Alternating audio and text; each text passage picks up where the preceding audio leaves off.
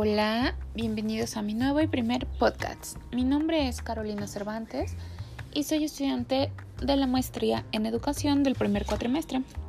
Este podcast es para, es para hablar de los modelos de diseño curricular. Estos modelos son tres, pero primero pues vamos a definir, bueno, no definir porque hemos visto a lo largo de las sesiones que no existe una, definición para el currículum porque es muy polisémico y actualmente se ha convertido en un objeto de estudio. Este es tomado de tres maneras, como proceso, como producto o una práctica social educativa, según el ámbito en el que estemos nosotros. Para nosotros es un producto porque forma un plan de estudios. Un modelo de diseño curricular se forma a través de una teoría curricular, lo cual está conformado por un conjunto de saberes políticos, filosóficos, psicológicos y pedagógicos que en su conjunto fungen como base en el desarrollo del proyecto curricular. De los tres modelos que vamos a hablar, el primero es el modelo por objetivos conductuales. Esta está sustentada en el modelo conductista y es utilizado en la planeación y el diseño del currículum.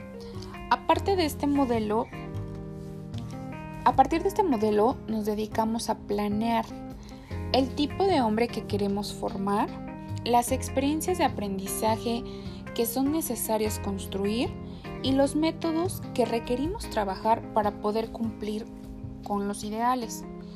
El propósito de este modelo, que es el conductual, consiste en lograr que a partir de un proceso de estímulo-respuesta cambiemos el comportamiento de los alumnos. Este está centrado en la construcción de objetivos operacionales y nos sirve como una guía formativa tanto para docentes y alumnos. El segundo modelo es por procesos. Este modelo, su característica es que busca ir más allá de definir objetivos esperados él fomenta una línea de construcción. Muchos autores coinciden en que es un tipo de currículum abierto. Aquí se debe, debe haber atención en todo el acto educativo, ya que su éxito depende de la adecuada intervención del docente.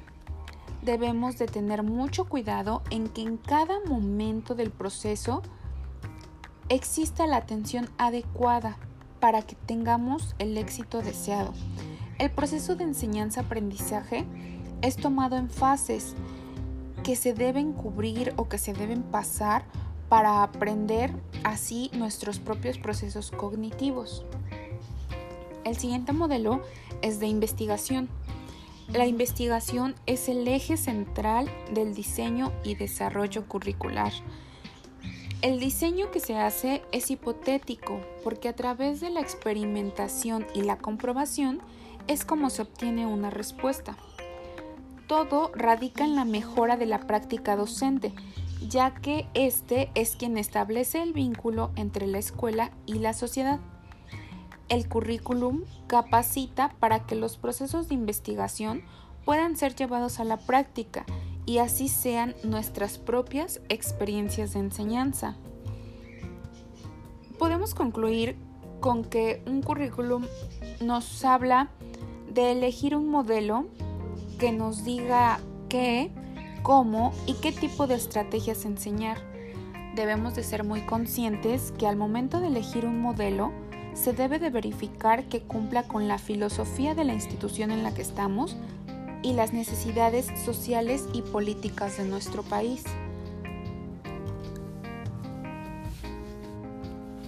Curricularmente, pues tenemos las limitantes dadas en nuestro país, pero lo más importante es que todo lo que hagamos debe de ser coherente y con pasión para poder formar a las personas que deseamos formar y así poder cambiar un poco el país, dejando nuestro granito de arena en cada alumno.